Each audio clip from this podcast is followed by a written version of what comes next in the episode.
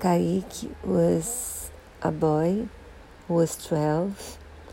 He used to sell fried turnovers.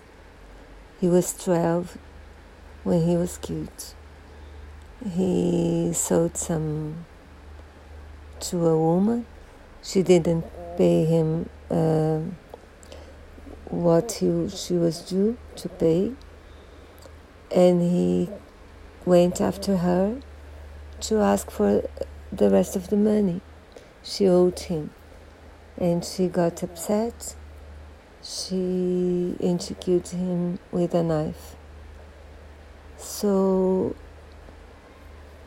in days like this, I wish that people could be put in jail in Brazil for the rest of their lives.